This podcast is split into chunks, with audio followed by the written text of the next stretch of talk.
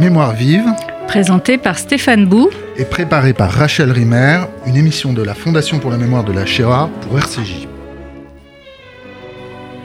Jean Baumgarten, le grand spécialiste de la littérature yiddish ancienne et du monde ashkénaze, raconte que depuis qu'il a découvert Rabbi Nachman, celui-ci ne l'a plus quitté. Tels ces écrivains dont on se sent si proche qu'il devient des compagnons de vie, écrit-il, je me suis laissé emporter par l'apparente simplicité de sa pensée, pleine d'éclairs lumineux et de ruptures labyrinthiques. J'étais intrigué par son écriture faite d'un rebond sans fin d'énigmes, par sa manière de fracturer la langue, de désarticuler le récit. Rabbi Nachman nous fait perdre le nord par un apparent pêle-mêle d'associations d'idées, d'éclats de rives, de récits de voyageurs, de mendiants et de vagabonds, de fables fantastiques, de fragments de mythes, de réflexions kabbalistiques dissimulées sous l'apparence de la légende. Il faut à chaque fois tenter de recomposer le puzzle, décrypter les secrets cachés dans les replis sinueux du récit, mais c'est une énigme, une manière de désorienter, de déboussoler. La lecture des contes procure un mélange étrange de paix et d'inquiétude. Alors Jean Baumgarten a traduit trois contes de Rabbi Nachman parus dans des livres conçus par l'artiste Sandra Zemmour que nous avons le plaisir de recevoir aujourd'hui. Il a notamment traduit euh, Le Dindon, euh, qui est paru récemment avec l'aide de la Fondation pour la mémoire de la Shoah. Euh, et euh, c'est un livre euh, étrange, je dis conçu, que vous avez, euh, sans, bonjour Sandra Bonjour, que vous avez conçu ce livre parce que vous l'avez, vous avez fait beaucoup plus que l'illustrer évidemment. C'est vraiment une conception qui mêle à la fois la traduction de Jean Baumgarten, dont je viens de citer les, les- les phrases qui témoignent de son amour pour cet auteur, quoi qu'on viendra sur la notion d'auteur à son propos, qui mélange donc à la fois sa traduction, des, des dessins, mais on peut difficilement parler d'illustration, c'est plutôt un dialogue, euh, disons, euh, graphique que vous engagez avec le texte, et euh, étrangement, on pourrait dire, un disque où il y a des chansons que vous avez composées, plus une chanson de Leonard Cohen. Alors, avant que nous parlions plus directement de votre travail, est-ce que vous pouvez tout simplement nous rappeler ou nous, nous apprendre qui était euh, Rabbi Nachman de Braslav, dont je rappelle qu'il est né à la fin du XVIIIe siècle, en 1772, et qu'il est mort euh, jeune, à 39 ans, en 1810. Euh, bonjour Stéphane, bonjour Rachel. Merci de m'accueillir. J'ai rencontré Narman il y a, il y a très longtemps par un livre qui m'a presque sauvé la vie et du coup c'est devenu euh, vraiment une passion que j'ai partagée euh, donc il y a très longtemps aussi avec euh, Jean Baumgarten et on a décidé de, comme vous dites très bien, de construire. C'est vraiment une construction qui prend des années, de traduire, de dialoguer. C'est plus une, une exégèse, un discours, un échange. C'est pas du tout euh, une illustration. Ouais. Mais, mais qui était-il C'est une figure euh, légendaire. hein, Oui, c'est le racisme, dernier. Mais, mais rappelez-nous, qui Oui. était cet homme C'est le Euh, dernier. Moi, je ne sais rien de lui. Alors, je veux tout savoir maintenant. Bah J'espère que vous allez le rencontrer bientôt, ou à la Woman, euh, et tout le monde aussi va être touché. C'est euh, le, der- le dernier mystique juif, finalement. Euh, vraiment une figure emblématique qui était à la fois un poète, un, ch- un, un rabbin, conteur qui a inspiré des, vraiment euh, Buber, euh, Elie Wiesel, Bob Dylan dans des chansons, Kafka. Et euh, donc on essaye de sauver ça, de sauver ces, ces contes qu'il a écrits à la fin de sa vie, enfin qu'il a, qu'il a dit oralement. Quelle, mais quelle était la substance de son, de son apport, justement, dans la mystique euh, Euh, juive? Alors, euh, il apporte euh, une dimension, bon, euh, par les contes, euh, justement, et par son... Vous mettez les contes vraiment au centre de son enseignement? Oui, les contes sont arrivés à la fin comme un, habille- un habillage de tout son enseignement pour que ça passe euh, euh, à plus de personnes et que ça touche tout le monde. Il était l'arrière-petit-fils du Baal Shem Tov et il a passé sa Donc, le vie fondateur voilà, du chassidisme, chassidisme. pour qui déjà les contes c'était un moyen de, de toucher de, les âmes et les cœurs de tout le monde au-delà de et de vraiment déboucher les canaux, même si la prière ou l'étude ne, ne- vraiment est de partir à partir de, de toucher les, les gens les plus simples du judaïsme. Et lui, il a été encore plus loin. Il a, à la fin de sa vie, euh, donc habillé euh, son enseignement oral qui a été transmis grâce à Nathan de Bratslav, son Alors, Justement, disciple. vous employez le verbe habiller, et, et je cite euh, Rabbi Nathan dans l'introduction qui figure au début de votre livre. Il parle de, de ces histoires comme des histoires qui habillent Ouais. et voilent des Voilà. perceptions spirituelles. Ce qui est intéressant, c'est évidemment la dialectique entre euh, habiller, voiler euh, et, et- et- dévoiler, on Voilà, pourrait dire aussi. Euh, et, je poursuis, hein, il parle de Rabbi Nachman comme celui qui, qui, qui produit des histoires, pour lui, d'une nouveauté prodigieuse et stupéfiante, qui renferme des cheminements, des mystères et, des profondeurs abyssales. Oui, oui, des trésors cachés du Zohar et qui pour les mettre à l'exposition de tout le monde. Et pour Nachman, la musique était essentielle. Il disait qu'on ne pouvait pas le connaître si euh, on n'écoutait pas ses enseignements accompagnés de la danse et de la musique qui allait avec. Et là, alors, on rentrait dans une extase. C'est ça vraiment son message, la joie, l'extase et sortir du désespoir. Ça, c'est quelque chose qu'il, euh, euh, comment dire, qui est enseigné dès, dès la fin du XVIIIe siècle, vraiment. D'accord. Ouais. Et donc, pour, c'était évident, si je voulais être sa porte-parole ou sa serviteuse, ça le servir, de, chanter. De chanter aussi, d'apporter un disque. Euh, je, euh, j'ai employé tout à l'heure le, mot auteur, mais c'est un mot paradoxal, puisque je voudrais que vous nous parliez euh, encore un petit peu de, du rabbin Narman de Braslav, parce qu'il a ordonné de brûler son enseignement. Hein. Il y avait, vous, pouvez nous parler de ce livre, le livre brûlé, et puis aussi de ce livre, cet autre livre, le livre caché, et tous ces contes relèvent de la dire de la tradition orale, mais c'est pas lui qui les a écrits, à proprement parler. Euh, oui, euh, il les a racontés. Le Shabbat, il racontait des, des, contes. Euh, avant, il a, raconté le Likutei Moharan et il avait son scribe, Nathan, son fidèle disciple, qui lui écrivait tout et transmettait tout. Donc c'est vrai qu'il y a un enseignement oral très très très important, aussi des mélodies, des chansons, des nigunim qui se transmettent oralement. Et j'ai voulu sauver ça de, voilà cet héritage euh, qui aurait été enfoui euh, par la Shoah. Et pas seulement ça, mais euh, être fidèle à Nachman, c'est-à-dire donner quelque chose de vivant. pour que chacun puisse le vivre et, que ça habite avec un message actuel, une allégorie bon, qui est là, visuelle avec les dessins et musicale. Mm. Mm. Mais c'est un maître qui aujourd'hui a encore une... De plus en plus. de plus en plus, j'allais dire qu'elle a, une grande aura, son charisme a traversé les siècles. Euh, il y a, Vous pouvez nous parler de, par exemple, de ces rencontres, euh, de ce pèlerinage autour de sa tombe aujourd'hui qui, est, oui, parce réunit des milliers de personnes tous les ans. Ouais. Là-bas des milliers de personnes. À Ouman, hein. à Ouman, donc le petit village où il a vécu à la fin de sa vie avant de mourir de la tuberculose, et où il est d'une certaine manière euh, encore. Il y a de plus en plus de gens. Cette année, il y avait 30 000 ou 50 000 personnes ah qui viennent se connecter à cette joie. la population de la ville. Ouais. Vous y avez été Vous y allez oui, souvent j'ai la chance d'y aller plusieurs fois par an. Et ah, plusieurs fois par an. Et c'est comme ça que je, je reçois vraiment la, connexion à cette. Euh, il faut y aller. C'est une, une, une, qualité de joie et des gens de tous les milieux qui sont, qui sont juifs, pas juifs, qui font Shabbat, peu importe, qui sont touchés par ça. Moi, c'est mon inspiration pour le pour l'écriture et le dessin et, et pour euh, l'énergie de continuer. C'est une, grande, grande lumière qui grandit, qui grandit, parce que je pense qu'il euh, il, euh, il, résout un problème actuel avec la religion, l'athéisme, et il, ouvre euh, dans l'unité. C'est-à-dire ben, Il parle à tout le monde, sans séparation, dans l'unité, et, et, avec un message dont on a vraiment besoin de plus en plus voilà, pour essayer de, de, se relever, de, de, transformer les blessures en joie et d'être dans la comme il disait, le, le, la réparation de, l'âme. Mm. Vous, pouvez revenir sur l'expérience de votre rencontre euh, on, a, envie de mieux comprendre euh, euh, ce qu'il pouvait y avoir de tellement révélateur, épiphanique pour vous. On, sent quelque chose de très profond hein, en vous, dans, le rapport que vous avez à ce, mm. à ce maître. Euh, je ne veux pas forcément vous, de, vous demander de vous confier, évidemment, et je ne veux pas que, être impudique, mais est-ce que vous pouvez euh, nous raconter l'importance de cette rencontre, peut-être d'une manière plus... Euh, bah, c'est comme une histoire d'amour, hein. c'est inexplicable. Mm.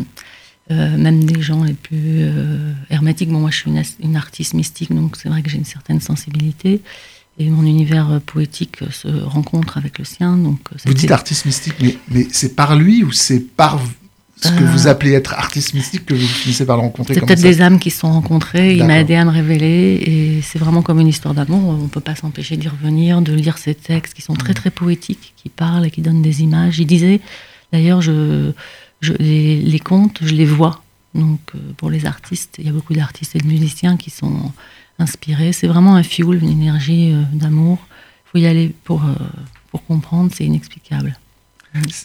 C'est le, le troisième livre hein, que vous faites à propos de cette Parlez-nous de cette série, c'est un triptyque. Est-ce que d'ailleurs vous, comptez continuer ou pas? Oui, quand j'ai rencontré. il, y a, 13 contes en tout, c'est ça qui existe aujourd'hui, hein. c'est ça qu'il faut rappeler. Oui, quand j'ai rencontré Jean Baumgarten il y a plus de 30 ans, on s'est dit on va faire tous les contes.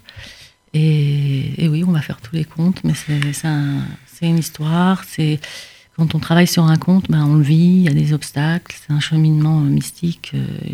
et voilà, il y a des c'est pas c'est pas juste quelque chose d'extérieur qu'on fait rapidement. Donc euh, on va faire tous les comptes. Alors, donc c'est le troisième, le, premier que vous avez traduit. Je dis pas le premier euh, dans l'ordre. Si si, c'est la princesse disparue, c'était le premier conte. Ah d'accord. Alors le, Jérusalem et la princesse disparue, les sept mendiants et aujourd'hui le dindon ou le prince dindon. Je Je sais pas le, quelle est la meilleure traduction pour, ce titre. Les Sept Mendiants et, La Princesse disparue sont, des, sont véritablement des contes qui ont une certaine euh, ampleur, on pourrait dire. Euh, le Dindon, c'est très différent. C'est très très court. C'est un, on pourrait dire que c'est un petit apologue. Euh, comment vous résumeriez ce petit apologue, c'est-à-dire sa morale? Alors c'est oui, c'est presque un poème ou d'ailleurs j'ai écrit une chanson d'après ça. C'est l'histoire du fils du prince qui, euh, complètement déprimé, comme on dirait aujourd'hui. Il est sous la table, il se prend pour un dindon, donc tout nu en train de manger des graines. Et personne n'arrive à le guérir. Donc Narman arrive et lui il se met sous la table aussi. Il fait semblant de se prendre pour un dindon. Et ils remontent ensemble la pente tous les deux. Ils arrivent à se vêtir, donc d'où l'importance des vêtements. Euh, donc c'est le symbole de, remontée, du, toujours ça c'était chez Narman le thème de, tomber, de se relever. D'une sortie, d'une sortie de la dépression, on pourrait dire. Enfin, c'est un mot qui est tellement moderne, on ne sait pas s'il est, est, adéquat pour parler de, Et aussi, en même temps, l'indindon en nous, c'est donc une part de, de brisure qu'on a tous. Ça, c'était vraiment le, le ridouche chez Nachman et, certains chassidismes, enfin comme chez Lacan ou chez Ravachlag ou dans le Zohar, c'est qu'on a tous quelque chose de cassé en nous, de brisé, c'est dû à la brisure des vases de la création du monde.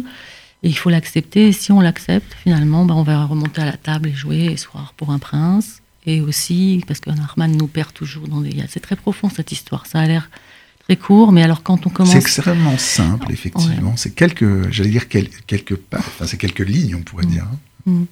et ne jamais oublier qu'on est un prince. Donc on a une petite étincelle et qu'on peut remonter, euh, voilà, et s'habiller et faire, euh, même si on fait un peu semblant, ça c'est vraiment Narman. Euh, voilà, être joyeux. Alors c'est intéressant parce que vous avez cité Lacan au milieu de, références qui sont celles de, la mystique juive. Comment vous articulez la, référence à cette figure de la psychanalyse française euh, euh, à, cette tradition-là? Comment ça, ça vous vient? Pourquoi? Euh, comment, ça se fait ce bah, C'est comme avec Léonard Cohen, qui est aussi un maître pour moi. C'est des... Alors, je, le dis pour les auditeurs qui ne le sauraient pas, il y a dans le disque que, qui est joint au livre cinq chansons. Voilà. Euh, et l'une d'entre elles est, une chanson de Léonard ah. Cohen. Et on sent que vous, que pour ah. vous, Léonard Cohen est traité un peu comme un maître du judaïsme aussi, et, que, et que vous le mettez en rapport, en dialogue avec euh, Nachman. Mais, mais, mais, mais avant qu'on arrive à Léonard Cohen, c'est la psychanalyse là qui m'a arrêté dans, votre euh, phrase. Bah pour, dans le chassidisme, le Zohar, dont, chez Rabbi Nachman, comme chez Léonard Cohen ou, ou même Lacan, euh, le fait d'avoir une, c'est d'accepter sa, sa, brisure, mais bon, euh, qui permet justement d'être entier, comme disait euh, There is a crack in everything, that's how light gets in chez Leonard Cohen ou chez Rabbi Nachman, il n'y a qu'un cœur brisé qui est entier. Bratslav, ça veut dire le cœur de chair. Donc c'est toujours essayer de casser son, corps de, son cœur de pierre et d'arriver à, à, ouvrir son cœur. donc c'était un, et le, moyen le plus élevé de le faire, c'est par les musiques et les chansons. Euh, j'ai eu la chance d'avoir un grand musicien, euh, euh, Ronnie Gold, donc, qui a pris ce projet à cœur et qui a fait des musiques très très profondes à partir d'anciens nigounim. Alors, puisque vous, vous, évoquez ce disque-là tout de suite, moi je propose qu'on écoute une de, vos, de vos chansons.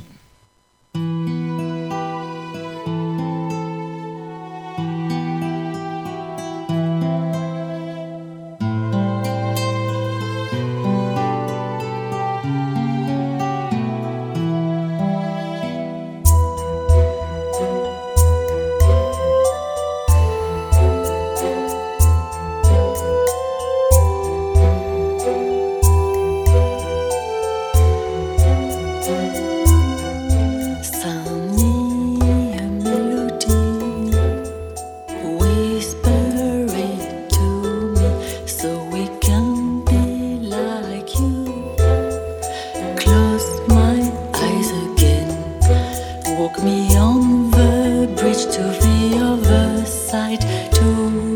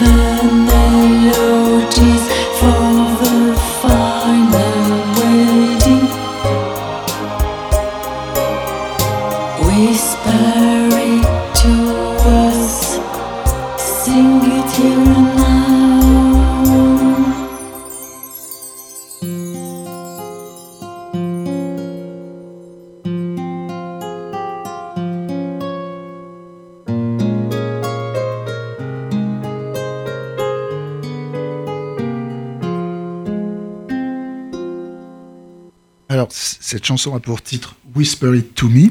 Et pourquoi en anglais? Pourquoi pas en yiddish? La langue de, yiddish. de Nachman de Braslav euh, euh, L'anglais, c'était la langue maternelle et c'est la langue avec par laquelle où j'écris mes poèmes en anglais, mes chansons. Et euh, Whisper It To Me, donc oui, c'est une chanson d'amour pour chanson d'amour pour un homme, pour Dieu et pour Nachman.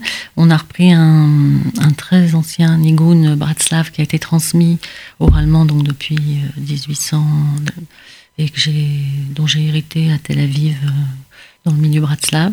Euh, on est parti de nigounim et à partir de ça, avec les chansons, voilà, le musicien a créé des, des musiques qui habillaient donc mes chansons et les vidéos qui allaient avec, qui ont été présentées aussi cet été à une conférence justement sur les contes et la mélodie. Et, le texte Et le texte. Alors, le texte, le texte c'est le mien. Euh, et, donc, euh, j'utilise des images poétiques que je prends de, ou du l'écouter Moran ou des contes. et puis, évidemment, qui sont pour de, enfin, avec la. enfin bon, c'est mes, mes, textes, mes chansons, mon message. Ouais. Et c'est une manière de, de, faire euh, un lien, euh, je pense qu'on peut l'entendre, entre euh, les Nigoun et, le, et, la folk à la Leonard Cohen, voilà, la folk music à la ouais. Ouais. et puis de parler à un large public, ça c'est l'esprit aussi de d'ailleurs, que tout le monde puisse comprendre. C'est-à-dire ben, ben, enfin, pas seulement en France. Et, hmm. Hmm. Comme c'est des chansons d'amour, je trouve que l'anglais se, se, prête bien. Enfin, c'était, voilà. Est-ce qu'on peut parler de, de votre travail graphique, plastique, euh, qui. J'allais encore dire illustration, mais c'est pas, pas vraiment ça. Comment, comment vous le concevez pour euh, illustrer ces contes? Ah, C'est vraiment ce que vous avez dit, c'est un dialogue. J'étudie les textes, j'ai des petits, des petits carnets euh, qui sont aussi mes journaux.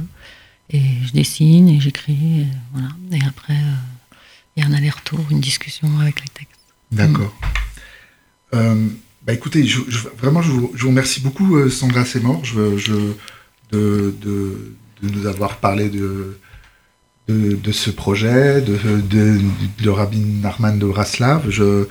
Je, rappelle que, alors, que, le dindon est paru très récemment euh, aux éditions Shir à Evel avec le soutien de la Fondation pour la mémoire de la Shoah. Je rappelle les deux autres euh, euh, titres, Les Sept Mendiants qui étaient chez Berg International et, et La Princesse disparue qui était chez quel éditeur? Chez Berg aussi? L'été des écrivains. D'accord. Et, le CD, c'est la musique de Ronnie Gold. Donc il vous reste encore 10 comptes à, faire paraître. Donc c'était Mémoire vive, deux adresses pour nous réécouter, radio-rcj.info et mémoirevive au pluriel.net, ainsi que sur l'application RCJ.